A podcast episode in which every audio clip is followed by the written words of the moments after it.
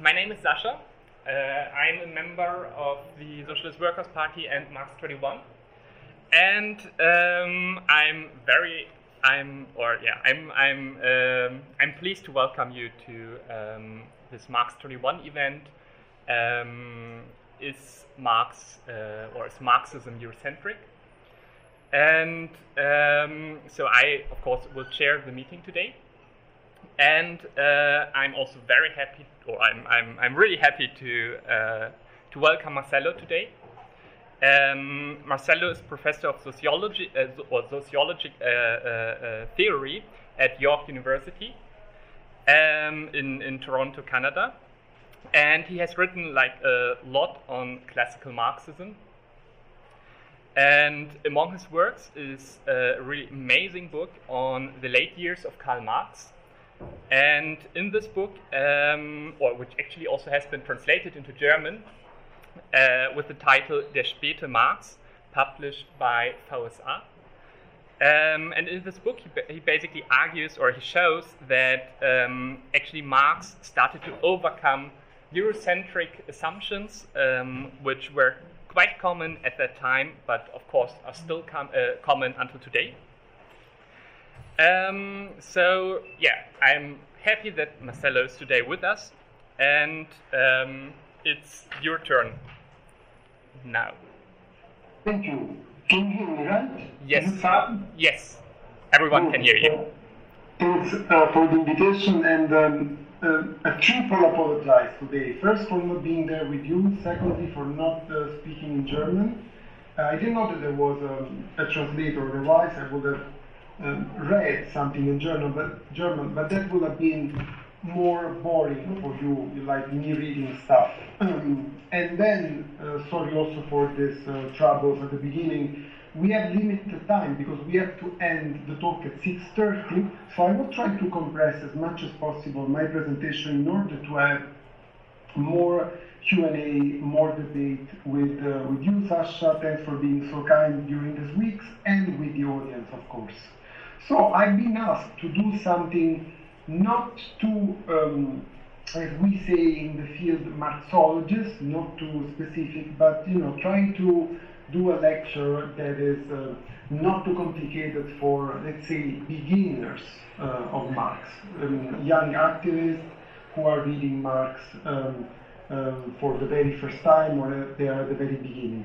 So the people who know uh, more about Marx in the audience, they will be please, um, um, uh, they will excuse me. And at the same time, I will try to say something, hopefully, that it is also interesting for them and not too complicated for um, the younger portion of our audience. I wanted to start our conversation today uh, from the Marx revival. The Marx revival is um, a sort of return of attention that um, the work of Karl Marx had in, um, in the past 15 years. Usually we take the date of the most recent economic crisis, 2008, and um, you know we celebrate the fact that Marx uh, returned to the attention of uh, mainstream newspapers, media for his analysis of capitalism. Many comrades from uh, um, South America and not only there, um, taught us and told us that actually a return of Marx had already started before and for political reasons, um, not only in Europe and in some universities in North America. This is also true. And actually, in my opinion, and this is what I'm trying to do with some of my books in the past years and in the coming years, is trying to read Marx not only for his critique of political economy, which is still very relevant and, of course, the most important thing that he has done, but also using some of Marx's uh, contributions, some of his contributions in order to um, reorganize, rethink socialism, alternatives, and to capitalism and Marxism in general. So there are three elements in my opinion, that uh, this new generation of uh, activists, students, scholars who are reading Marx today in 2022 are experiencing compared to the past. The first one is that, of course, Marx is free now from Marxist-Leninism. It is no longer this statue that had to defend the uh, political regime of the 20th century that many, many times had very little to do with him. The second, and you in Germany know this very well, there is a new historical critical edition, the Marx Engels Gesamtausgabe, that is publishing many wonderful manuscripts, notebooks of Marx, and these are full of very interesting things, particularly because they help us to see the direction that Marx would have taken had he had more time to continue his investigation, his um, writings, uh, critique of political economy, but also um, the exploration of the contradiction of the world. I'll try to return to this at the very end of my presentation. And the third point is the fact that there is a new Marx scholarship around the world today. So there are many centers, there are many um, intellectuals, professors, not only that have contributed to significantly increase the secondary literature on Marx. If you look at the books published by Marx and on Marx from the middle of the 80s up to the economic crisis of 2008, so I'm talking about you know, more than 20 years, more than two decades, you will see very little publication. And this is astonishing if you look at countries like Italy, the country where I was born, France, also Germany. In Germany, there is still a problem about Marxian studies, and there is a very small presence in German universities, as we all know. But it is undoubt that the books written by Marx have been reprinted in many, many editions in significant parts of the world in the last 15 years, from 2008 to 2022. And there is also, as I was trying to say, a very um, alive debate on Marx significantly in topics like um, ecology, um, global south, and of course the topic of today, Eurocentrism. I will try to return to this later. So I can say that thanks to Mega, thanks to the fact that Marx is no longer associated with Marxism-Leninism, uh, and this new scholarship and investigation, I sometimes uh, mention in my articles, in my books, that Marx is a classic, is the classic among you know many political theorists, philosophers, uh, economists, etc., whose profile has changed most in the last two decades because of all these new manuscripts in Mega, because of all this uh, uh, new interpretations, some of them very interesting. And therefore, Marx can and should no longer be associated to this very um, uh, 20th century, you know, anti-communist sometimes, but not only their idea that Marx was a dogmatic thinker, that Marx was an economistic thinker, and that Marx was, of course, topic of the day, um, Eurocentric thinker. Marx is actually today associated with many topics um, um, with which he was not in the past. And actually, we can also read Marx a little bit better without exaggerating, without thinking that all we knew about Marx before was uh, wrong or partial. I do not agree with this interpretation at all. But we can read Marx associated to ecology, and we can see how Marx gave a lot of relevance in his notes about the um, ecological question. We can associate Marx to migration, for example. I will have no time to talk about this today, but Marx wrote a lot about this and, you know, against the forced movement of labor generated by capitalism. And there are also some little gems that he um, uh, studied and few notes that he wrote at the end of his life. Perhaps I will have time to mention one of these in the end. And Marx is associated today um, and it's interesting to read Marx from this point of view, particularly because some of these new readings of Marx are coming from the so-called Global South. Let me just make the example of the very interesting scholarship and activism in reading Marx that is coming from Brazil, just to mention one country. And Marx, I was saying, is today read for his writings on the uh, non-European societies. There is a lot about this. I will talk about one point in particular, India, as you can imagine. But I want to say that when we read Marx, um, also from the epistemological point of view, we can see that Marx was being very careful of associating um, Europe, the West, with what we call today the global South. For example, Marx was very interested and by the Russian sociologist uh, Kovalevsky. He was actually a friend of Marx, used to call him one of my scientific friends.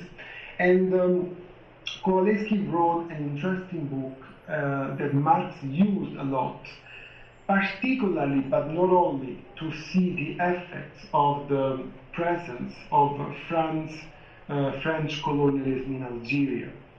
Um, I will perhaps return to this point later, but what I want to say now is that Marx is criticizing Kovalevsky while they are agreeing from the political point of view, is criticizing Kovalevsky because sometimes Kovalevsky is applying European categories to India, to non-European societies. For example, Marx is clearly saying that some categories that Kovalevsky is using to understand Middle Age in Europe are not the same to, I don't know, India society in the past. And uh, the translation of same interpretive category, categories into completely different historical and also geographical context is something that Marx has clearly uh, uh, opposed and called our attention against this. And um, I want to say that despite all this, and now I'm coming to the second point of my presentation, despite all, all this, there is a tendency in um, North American universities, and not only there, it is spreading, it has already spread a lot, to consider Marx an Orientalist to try to label Marx, not the Marx of Moscow, but you know, even Marx today, although these people, these scholars, have not updated their reading of Marx like we Marxist scholars did because of the mega, because of the new manuscripts, because of these notebooks, new scholarship, etc. But you know, in postmodern studies, in post-colonial studies, etc., there are these ideas that had a very strong echo in academia and also, you know, a discrete, fair amount of success. They disseminated a lot. And uh, these readings represented Marx as a Eurocentric. I would like to use a quotation of actually one of the main interpreters of this, um, one of the schools, I'm talking about Ranajit Guha, a serious scholar, that called the attention uh, of um, scholars, readers, on the fact that Marx could not be read, should not be read in this way. So it is actually something that is coming particularly in the last years, because as you know, post-colonial studies have also a significant influence in Marxism at the beginning and then Gramsci in particular. So Guha, the founder of the journal Subaltern Studies, um, wrote the following uh, citation is from um, um, his article in, I think, one of the first issues, if not the first one of Subaltern Studies. Some of Marx's writings, he wrote, certain passages from his well-known articles on India. For instance, I will return to this only later, but here he is talking about the Grundrisse in particular, and this idea that uh, many people consider Marxist socialism as, uh, as only um, the economic development of productive forces, right? So who is writing, some of Marx's writings have indeed been read in isolation and have been distorted to the point of reducing his evaluation on the historic possibilities of capital into the adulation and as a technomaniac.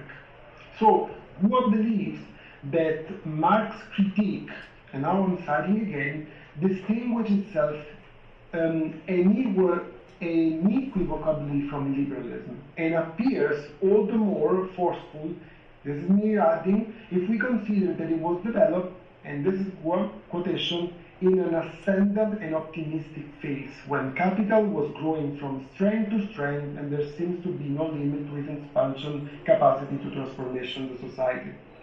So, in the debate that we are having today, I'm trying to approach the topic of Eurocentrism not only from the point of view what Marx said on Mexico, what Marx said on India, etc. But I'm trying to call your attention on the question of capitalism because this question of how capitalism is developing, if capitalism should develop, all of you in this room today who have read Marx, um, in particular the late Marx and the polemic with Russian populism, with Vera Zasulich, etc., they know what I'm talking about. I'm talking about the idea of skipping capitalism and the possibility of switching, of jumping from one mode of production, you know, feudalism, to um, socialism without going through capitalism. So there is also this important discussion in the question of whether or not Marx was an Eurocentric.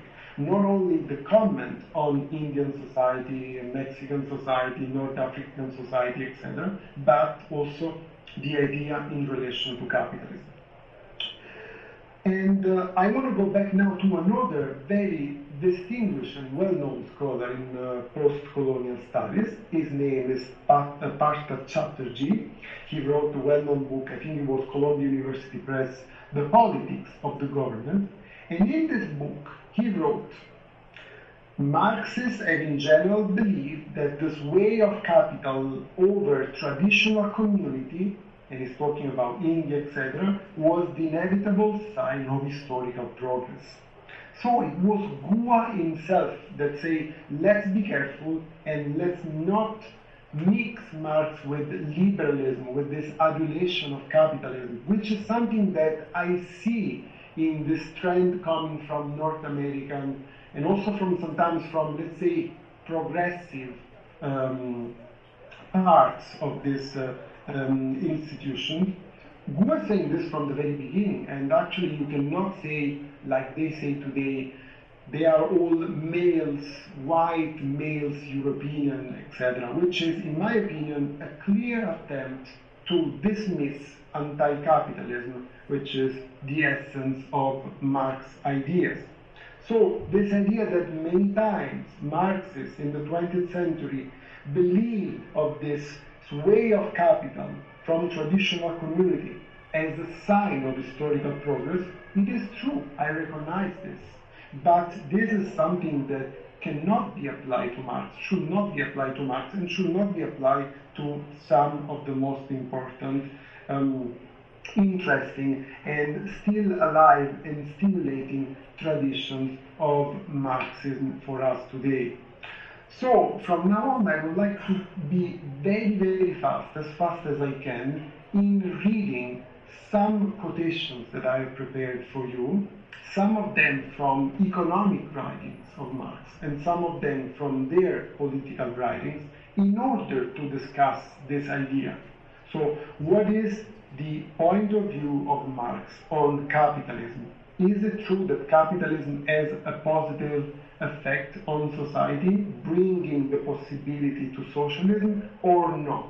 And the debate was also, is it true that Marx at the end of his life, he changes view, he changes position, and, you know, actually said something very different from what he was driving from the 1848, the Communist Manifesto, and this idea that everybody knows, everybody has read the Communist Manifesto, positive elements of capitalism in order to shaking, to shake the society that exists before.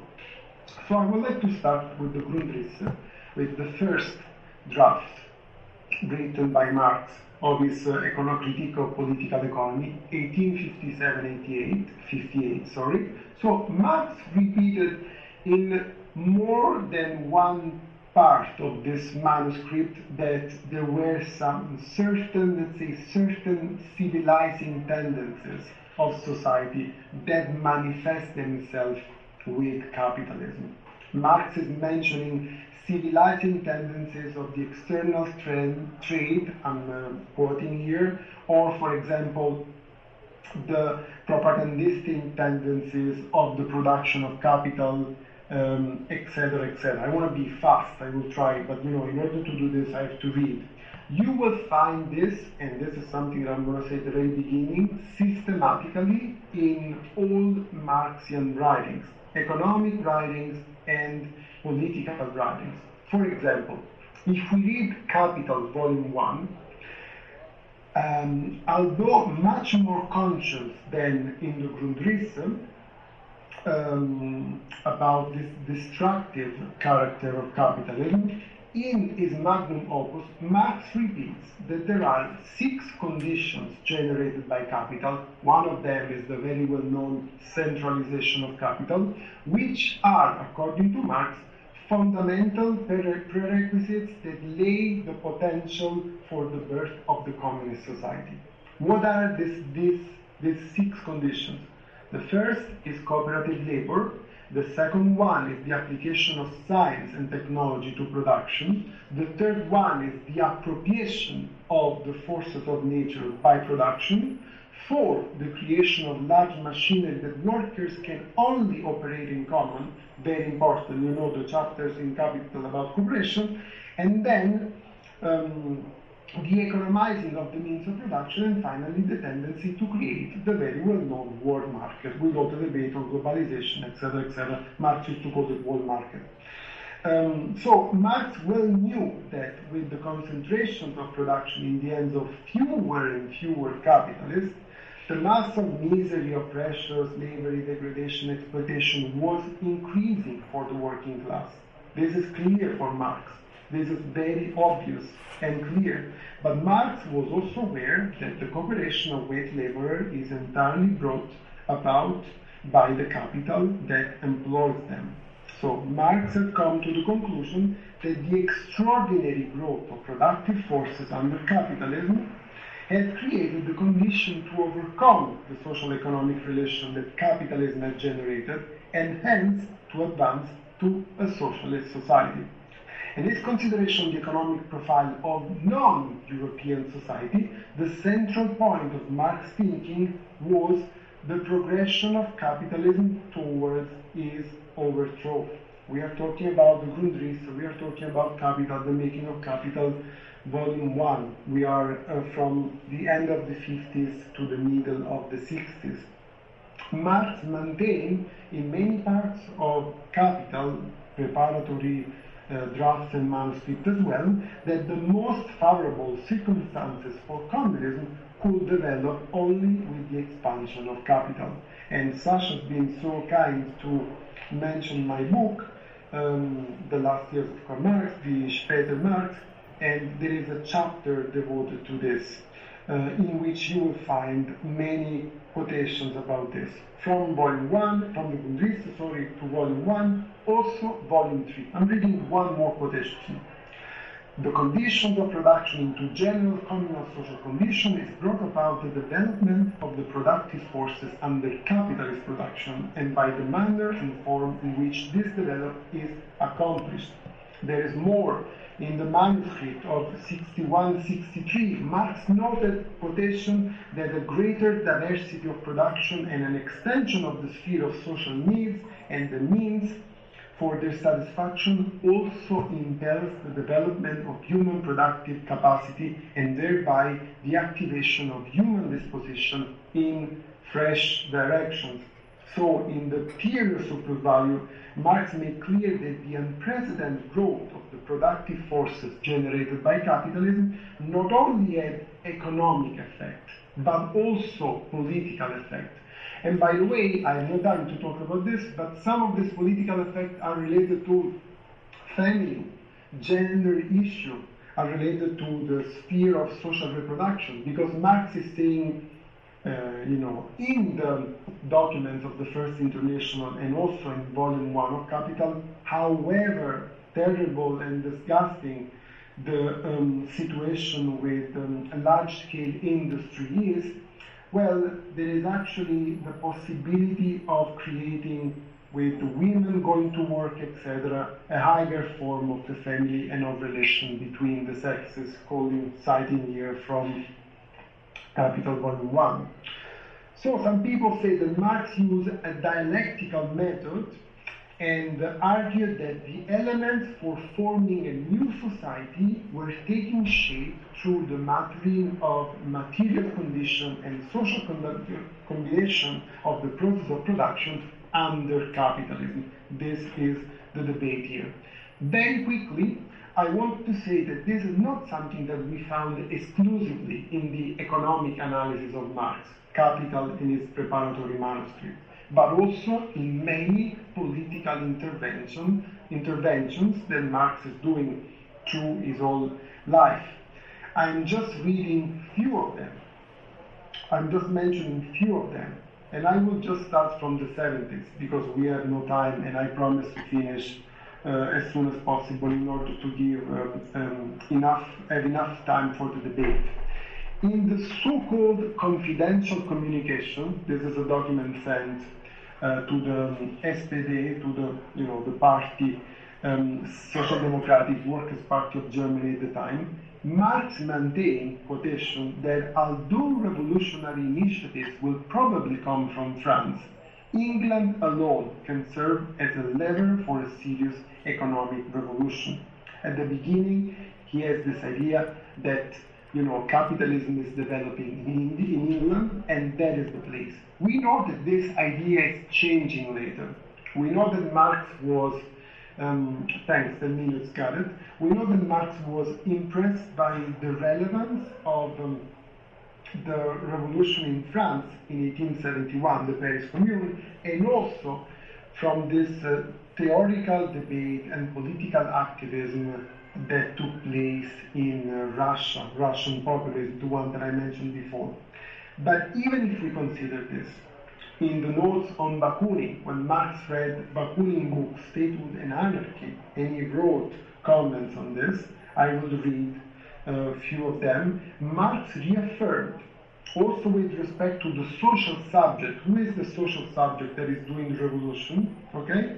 Marx reaffirmed that the social revolution is bound up with definitive historical condition of economic development. These are his premises. It is only possible, therefore, where, alongside capitalist production, the industrial proletariat accounts for at least a significant mass of people.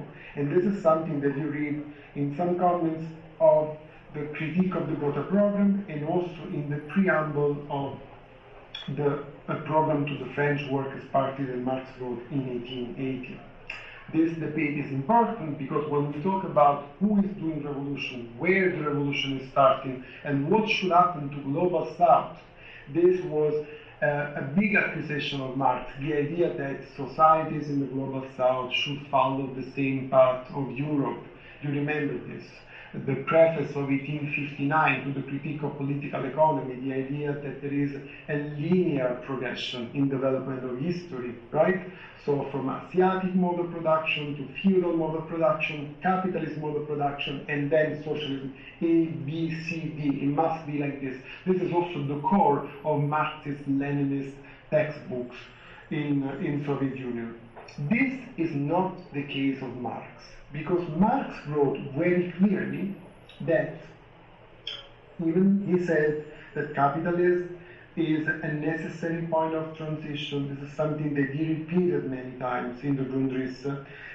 The highest development of the productive uh, forces and the richest development of individuals so far, well, Marx is also saying that he did not believe that this is a necessary transition capitalism is a necessary transition that should happen everywhere.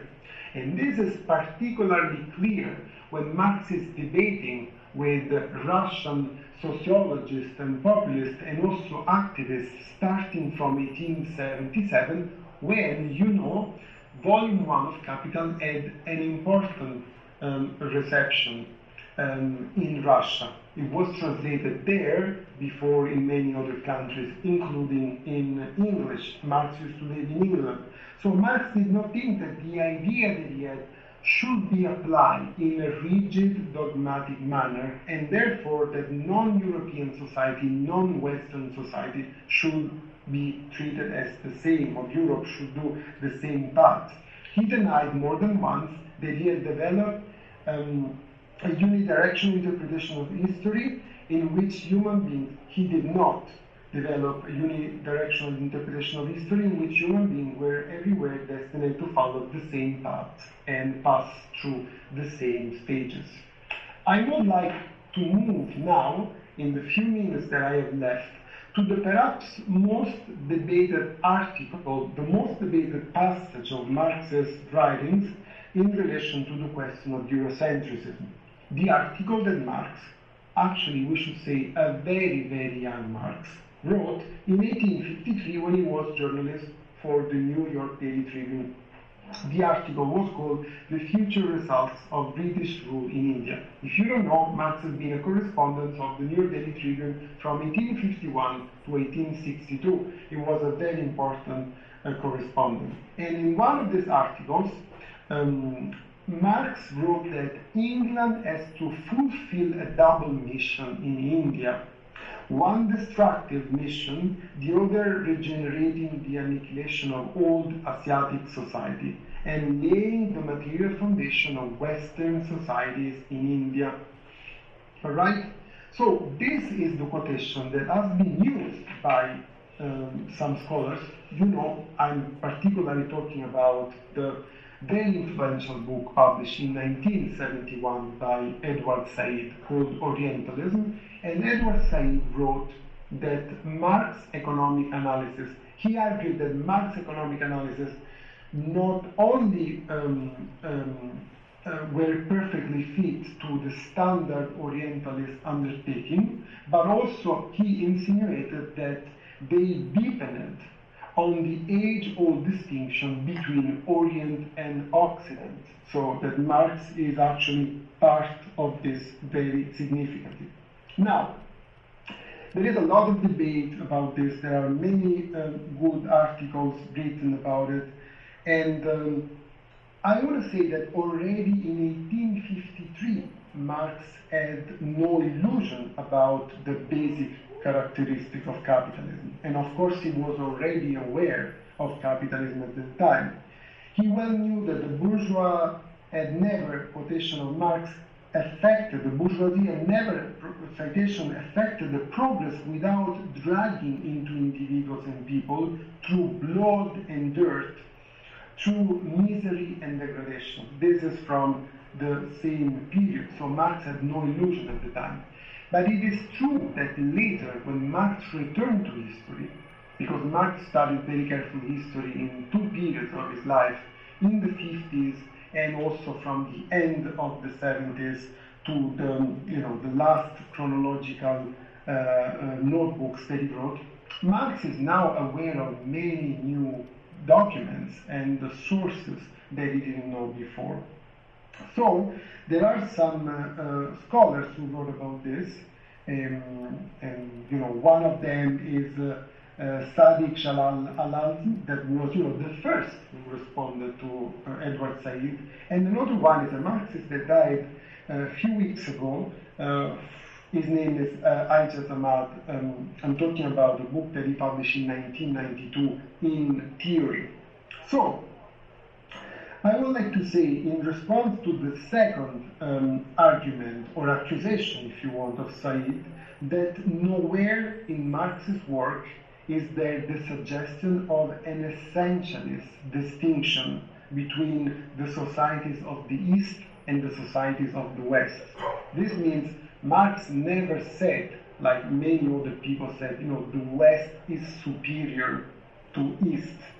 And it is interesting to see the, uh, this article that I mentioned before, published a few months after Said's uh, book, in which uh, um, the author Al-Azm wrote that Said's account of Marx's view and analysis of highly complex historical process and situations is a travesty, is a bluff, is a fake.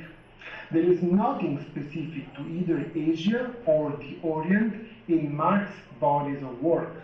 And he also added that with regard to productive capacities, that's why I insisted so much on the analysis of capitalism. With regard to social organization, historical tendencies, military might, and technological development, Marx, like anybody else at the time, knew of the superiority of modern Europe over the Orient. But to accuse him of turning this contingent fact, contingent in that period, into a necessary reality for all times is simply absurd. And something very similar was also argued by Aijaz Ahmad. There is actually saying that, you know, Said is doing a very superficial reading of Marx, trying to take one quotation and put Marx into his Orientalist archive. I'm quoting Said. But very interesting are the final comment that Marx made on India, and um, I'm looking at uh, the time, no problem. The final comment that Marx made um, at the beginning of the 80s in his exchanges with Vera Zasulich and his uh, ethnological notebooks. Marx is now much better aware of what happened um, um, after India, in British were in India for a long time, and he wrote, making this quotation, anyone except Henry Maine, this racist anthropologist of the time, an order of his ilk realizes that the suppression of communal land ownership out there was nothing but an act of vandalism, punishing uh, of native people not forward but, but backwards. So for Marx, British colonialism in India has brought society not only didn't bring it forward, but put it backwards. And he added, all the British managed to do was to ruin native agriculture and double the numbers of severities and famines. You read the same comments on the English in Egypt at the beginning in you know the war 81 82 you read the same about the presence of french people in algeria and Marx is saying that they are um, destroying not only the old um, communal form of economy, but also the society, the communal relations within the society. And Marx is making similar comments also to the colonialism of uh, Spanish in Mexico and other places, including Australia. So there is no question about Marx supporting the South against colonialism. And this is extremely clear um, in um, all the comments of his work. But this does not mean that Marx his ideas about capitalism. And this does not mean, this is my other point, that Marx is changing his ideas about socialism at the very end of his life, like many interpreters of Marx in the South did in the 70s, etc., like Marx turning into a Herzen, into a new Bakunin, right? And believing that uh, workers are not relevant.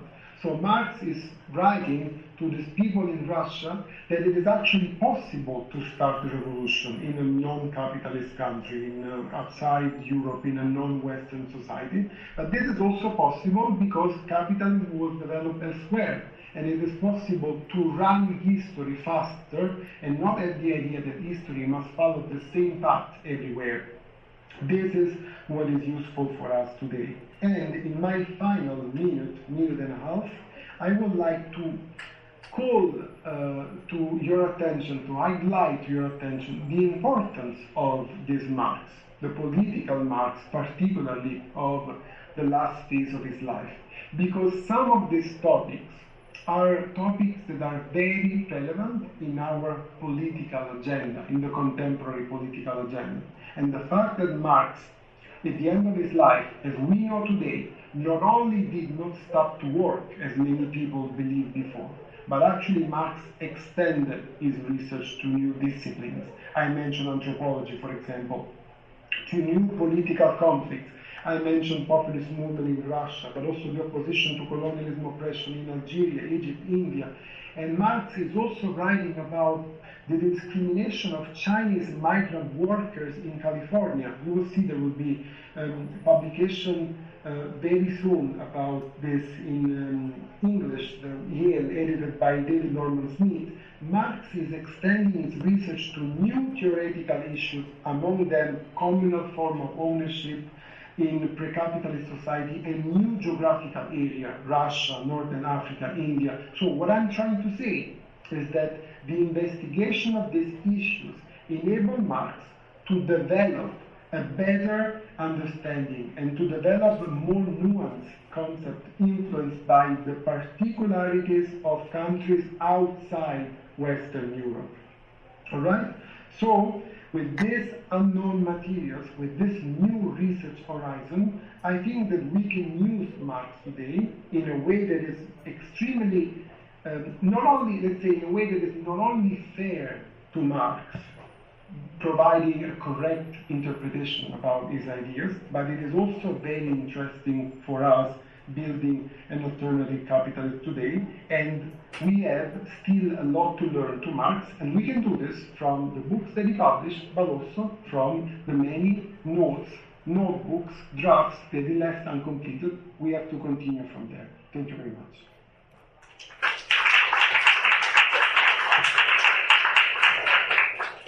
Um, thank you very much. That was extreme. You have to unmute. Yes, yeah, that's true. Sorry. Um, thank you very much. That was extremely insightful. Um, now we will move on to the discussion. Wonderful, thanks. So thanks to you and to the audience, and uh, particularly to Elena, Miguel, Peter, and Wolfridge for their questions. I will try to do my best in um, the few minutes that I have, because actually some of them are related to other topics. You have been very smart, you know. Uh, let me put this one inside, and it's complicated. Um, so the first one, Elena, um, Algeria. I will also try to um, overview the question within uh, 10 seconds at the beginning. So Elena is asking a very interesting question. Um, Marx, in the end, went to Algeria. And I don't know if I was able to say this enough, but at the end of his life, in the last decade, because you know we can say that Marx had a sort of unknown decade until a few years ago. Why an unknown decade? Because Marx's participation to the international, the International Working Men Association, the first international, lasts from 1864 to 1872. So we know very much about Marx until then because he was writing addresses, political writings, and was a political organizer at the same time that he was translating Capital into French, etc. Then, for many years, for a long time, there was very little known about Marx from 72 to 83, the year when he died. Why? Because he had left very few published writings in this period. Not only books, but also, you know, articles, things like this. Also letters. Please think about this, because Engels uh, is no longer in Manchester as he was before. Engels moved to London, and we no longer have this daily exchange between the two. Now they used to smoke the pipe together. We walked to the park, and they didn't have to write letters. They would talk about this finally in person and not uh, by Zoom like we do today. So I was trying to say in my book that last years of Marx, that Marx went to the global south more than before in the last decades, in particular in the last years. And then Elena, he did it not only with his theories, with his ideas, but also with his own body. Because actually Marx was extremely sick. And after his wife died, he was also very close to die on a couple of occasions, and he was trying to escape from the British winter. So in the end, he moved to France, was not enough, in Paris with his daughter, went to Marseille, he decided to go to Algeria. Um, and um, um, he spent um, a couple of months there, two months and a half. The question is, did he extend his research at the time? No, he didn't. He wanted to do it, but he couldn't because he was so sick that he could barely walk and talk in this period. So this is perhaps Marx had a complicated life, and uh, despite from many people who don't know his biography say, and these were the most desperate um, weeks. So Marx had read Kowalewski before and made a lot of notes about the communal form that exists of property and production that exists in Algeria. But unfortunately, when he was there, he couldn't find, I don't know, people to speak, talk, or, you know, reading the local newspapers, etc. Why? Because he has to spend his entire time closed in his hotel room trying to get rid of the very complicated stage of his pleuritis. So we can say that Marx did a lot of work before and also tried to return after this when he's writing some notes about history. Marx literally died by writing hundreds and hundreds of pages uh, that was a sort of chronological uh, list of uh, the main historical events, not only Europe, but also in uh, Middle East and some other uh, places around the world um, an idea of the fact that it was not Eurocentric and also not only about economics. When he's trying to look at back at history, and he did it because he wanted to check his ideas vis-a-vis with what really happened with history, his materialist conceptual history, he's also not only writing down in this chronological um, textbook, textbook of history basically he wrote for himself, not only writing the main economic events, but also the political one. And uh, he writes about um, um, Middle East, Northern Africa, a little bit there, but not Helena while he was in Algiers, because he had no physical possibility to do it. What he wanted to do is to return in a barely decent um, state of health in order to not write volume 2 and volume 3 of Capital that were way too complex and Marx wanted to enlarge his uh, uh, presentation of capitalism not only in England or in Europe but to the world, to the United States, to Russia in particular. What he wanted to do was create a new edition of volume 1 uh, putting together all these different notes, additions and changes that he did during the time. He wanted to update volume 1. Miguel asked two uh, very interesting but complicated questions. Well, the first one, Trotsky is of course um, um, an interesting um, and um, um, alive idea about permanent revolution, right? Because he tried to uh, bring this to um, an elaborative stage, not only repeating what Marx said. So this is what I will try to say. And um, um, independently from the fact if we agree or not with this analysis, we can see some comparison with this uh, that I presented from Marx's uh, last ideas, and we can see a rejection to this dogmatic Marxist that is saying that there must be a development and there must be the making of uh, capitalism, of the you know factory proletariats, and that revolution can only be done by this revolutionary subject, and that actually. Um, while there is not a significant working class in countries like Russia, then the Communist Party must, you know, with avant-garde, Leninism, etc., you know, um, control the state, control politics, etc.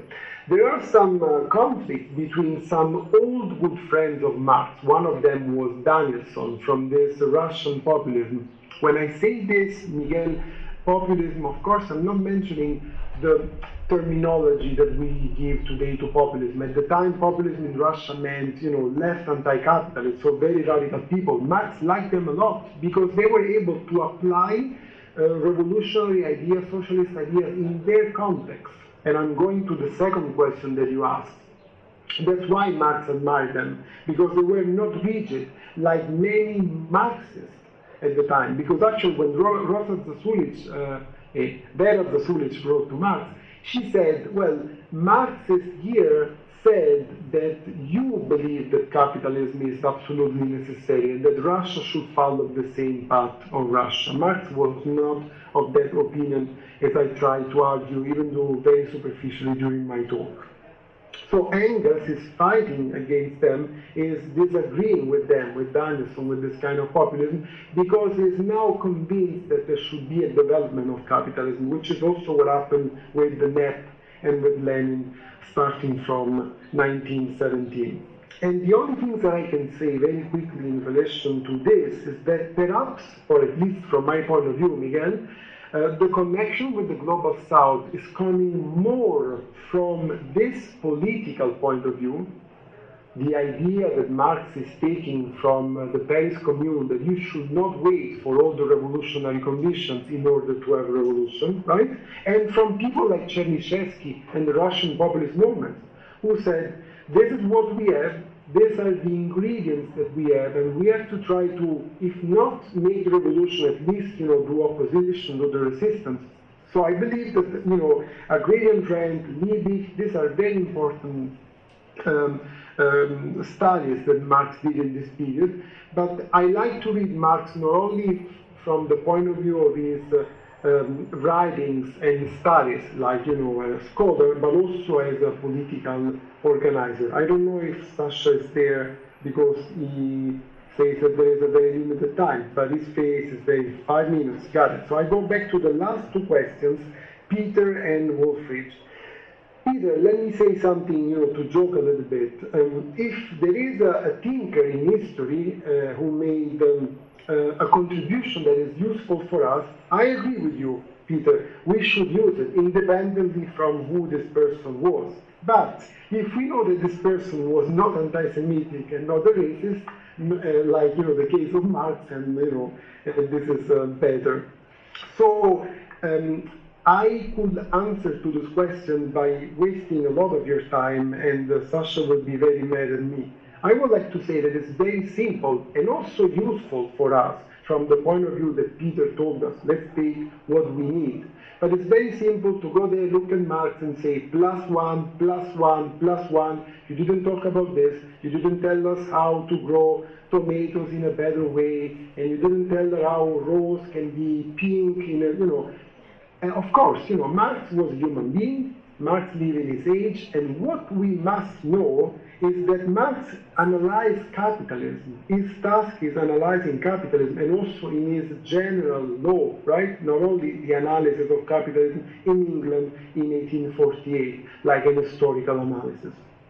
So it is of course obvious that Marx, when he's doing this, was not able to cover everything and perhaps did mistakes here and there. But I would suggest you to go to the primitive accumulation and to see how much weight Marx is doing, also in terms of political analysis, to some of the topics that you mentioned. Perhaps not, you know, care work, reproduction, we can talk about this, but of course slavery is there and it is a relevant element of, you know, the making of capitalism and Marx is looking at this on a global scale, talking about slaves coming from Africa, exploitation in, uh, in you know, um, Hispanic America, Latin America, etc., etc. So I hope that we can agree on this, and primitive accumulation is uh, um, something that uh, it is, um, you know, still in my opinion, the most valuable analysis of capitalism, and it is based also on